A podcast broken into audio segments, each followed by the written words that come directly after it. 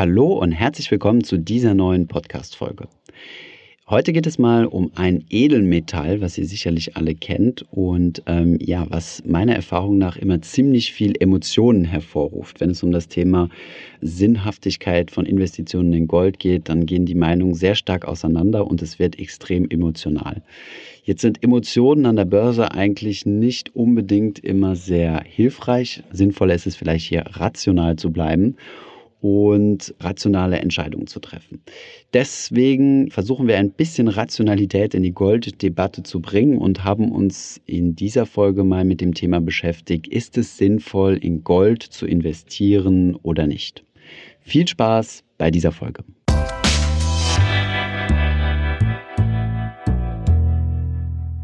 Hi, mein Name ist Thomas von Finanzfluss und in diesem Video werden wir uns mal mit dem Thema Gold beschäftigen.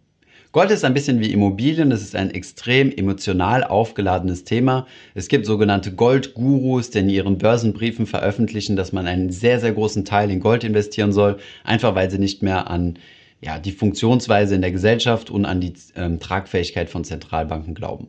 Wir gucken uns das Ganze heute mal aus rationaler Perspektive an, so wie wir uns zum Beispiel eine Aktie, eine Immobilie oder eine Anleihe anschauen würden. In der Vergangenheit haben gerade in Krisenjahren die Goldpreise extrem zugelegt. Während in den Jahren der globalen Finanz- und Immobilienkrise von Oktober 2007 bis März 2009 die internationalen Aktienindizes um die 40 Prozent verloren haben, hat Gold über 30 Prozent Kursgewinn hinlegen können. Aber auch danach in den Jahren von 2009 bis 2013 gab es einen regelrechten Goldboom. Aus diesem Grund beschäftigen wir uns jetzt zunächst einmal mit der Frage, lohnt es sich denn aus Investorenperspektive in Gold zu investieren?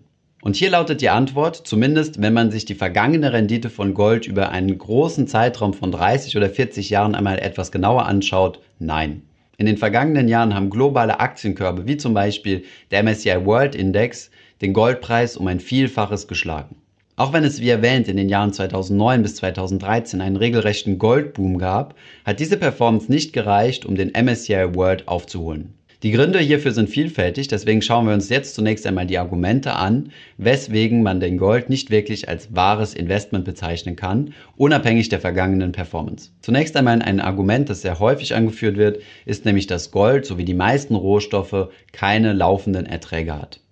Das bedeutet, bei Aktien bekommen wir, wenn wir etwas Glück haben, Dividenden. Bei Anleihen bekommen wir Zinsen. Wenn wir in Kredite investieren, bekommen wir ebenfalls Zinsen. Und wenn wir in Immobilien investieren, bekommen wir regelmäßig eine Miete.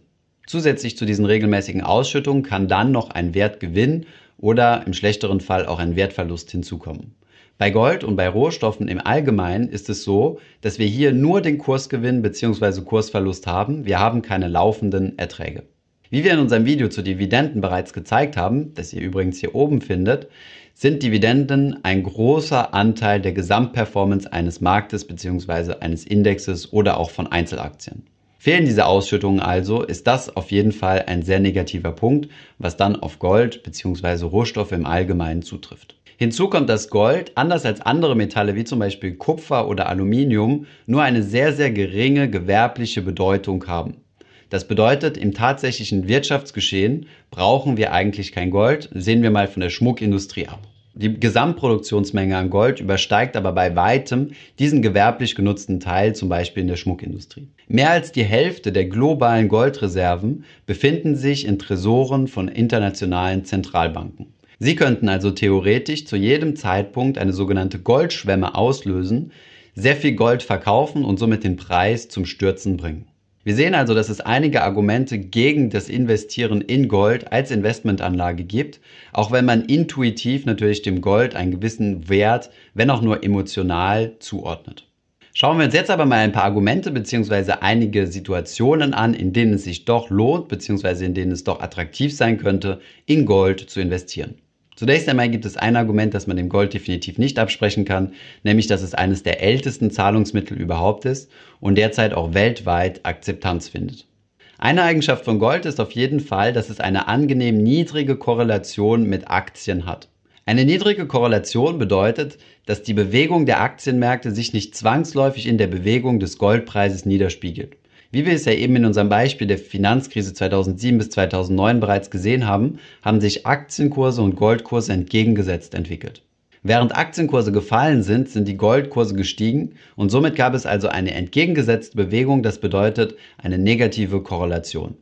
Auf lange Sicht ist diese Korrelation zwischen Aktien und Gold aber nicht negativ, aber immerhin sehr gering. Das heißt, wenn wir die Schwankungsbreite, also die Volatilität unseres Depots reduzieren wollen und dementsprechend auch unser Risiko, können wir zu einem starken Aktiendepot etwas Gold hinzumischen, um die beiden Korrelationen miteinander zu verbinden und dann die Gesamtschwankung des neuen Depots zu reduzieren. Das Ganze klingt jetzt sicherlich etwas kompliziert. Schauen wir uns das Ganze mal auf einem Zahlenbeispiel an, das wir auf der Finanzwebseite finanztipp.de gefunden haben. Die Redakteure von Finanztipp haben sich folgendes Beispiel herausgesucht.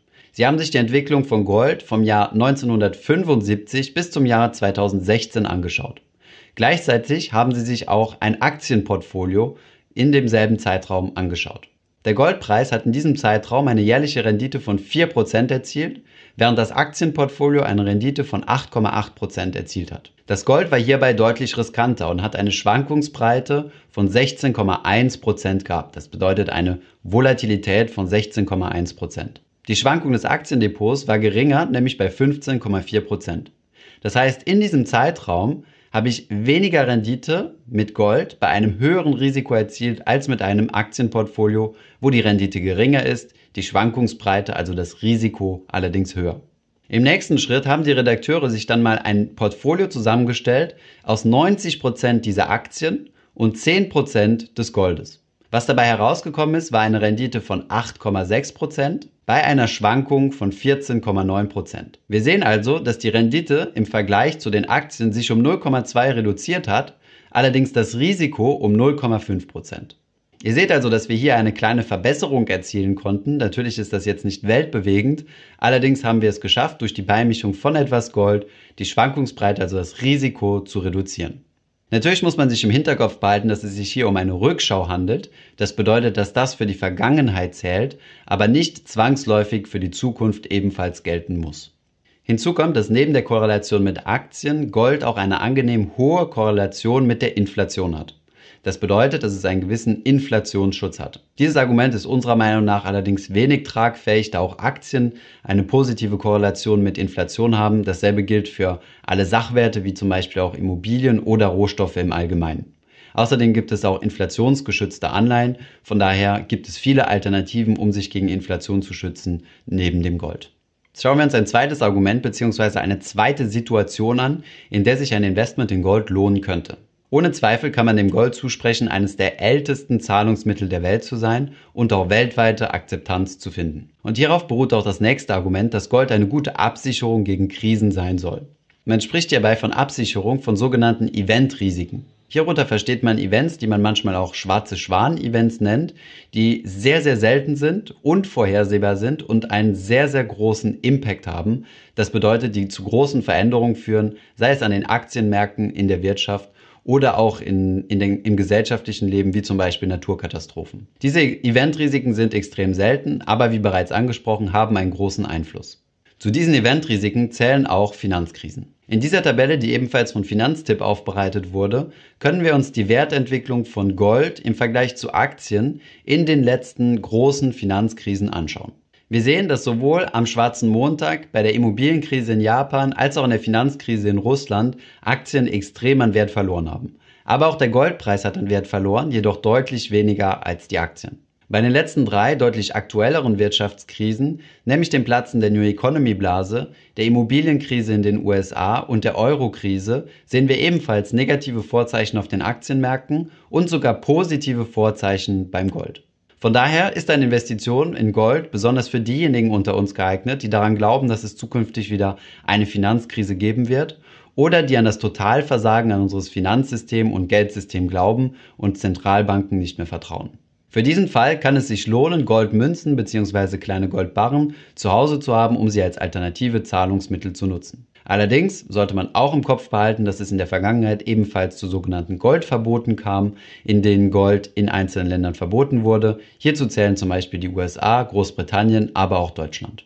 Fassen wir also noch einmal zusammen, in welchem Fall es sich lohnt, in Gold zu investieren. Zunächst einmal zur Reduktion des Risikos in einem Portfolio, wobei man hierzu sagen muss, dass es sich deutlich mehr lohnen kann, einen gesamten Korb an Rohstoffen in sein Portfolio mit reinzunehmen, um denselben Risikoreduktionseffekt zu erzielen. Und zweitens lohnt es sich für diejenigen, die an eine große zukünftige Finanzkrise glauben und einfach eine gewisse Sicherheit zu Hause haben möchten, um im Falle eines Systemversagens ein Zahlungsmittel zu besitzen. Gut, jetzt wo wir abgeweckt haben, ob es sich lohnt, in Gold zu investieren und in welchem Fall es sich eher weniger lohnt, müssen wir nur noch die Frage klären, wie man denn jetzt in Gold investieren kann. Diejenigen, die gerne Gold in ihrem Depot haben möchten, nämlich um die Schwankung ihres Portfolios zu reduzieren, die haben die Möglichkeit, sogenannte ETCs, Exchange Traded Commodities, zu kaufen, was etwas vergleichbar ist mit den ETFs, über die wir schon viel gesprochen haben. Allerdings, dass dort keine Aktien oder Anleihen drin sind, sondern ein breiter Korb von Rohstoffen, je nachdem, ähm, wie ihr es wünscht, mit mehr oder weniger Goldanteil. Diese ETCs könnt ihr ganz klassisch über eine Börse kaufen und in eurem normalen Wertpapierdepot aufbewahren. Für diejenigen, die gerne in Gold als Krisenabsicherung investieren würden, lohnt es sich nicht in irgendwelche Finanzprodukte zu investieren, sondern tatsächlich dann physisches Gold zu besitzen. Das könnt ihr über verschiedenste Vergleichsplattformen kaufen. Dazu findet ihr einen Link unten in der Videobeschreibung. Die klassischen Goldformate sind sogenannte Goldmünzen. Der bekannteste ist der Krüger Rand, den ihr in einer Unze, halbe Unze oder Zehntelunze kaufen könnt. Ihr könnt aber auch Goldbarren in verschiedensten Größen kaufen. Je nachdem, wie viel Gold ihr kauft, solltet ihr euch dann genauer überlegen, wie ihr denn das Gold aufbewahrt, ob ihr es denn zu Hause bewahren möchtet oder wenn es etwas mehr ist, auch ein Bankschließfach anmietet. Ein Bankschließfach bekommt ihr ab ca. 60 Euro im Jahr. Es handelt sich hierbei um Sondervermögen. Das bedeutet, wenn die entsprechende Bank pleite geht, habt ihr trotzdem noch Zugriff auf euer Schließfach und das dort enthaltene Vermögen oder Geld oder Gold gehört dann natürlich immer noch euch. Und wenn ihr noch weitere Fragen oder Anregungen zu diesem Thema oder anderen Themen habt, dann schreibt sie uns doch gerne unten in die Kommentare. Ich hoffe, diese Podcast-Folge hat dir gefallen. Wenn ja, dann zöger doch nicht in deinem Umfeld bei deinen Freunden und Bekannten von diesem Podcast zu sprechen. Und wenn du auf iTunes bist, dann lass uns doch gerne eine Bewertung da und einen Kommentar, denn das hilft uns, mehr Menschen zu erreichen und für das Thema finanzielle Bildung zu begeistern. Wie immer findest du in den Show Notes und in der Beschreibung zu dieser Podcast-Folge alle wichtigen Verlinkungen. Vielen Dank fürs Zuhören und hoffentlich bis zum nächsten Mal.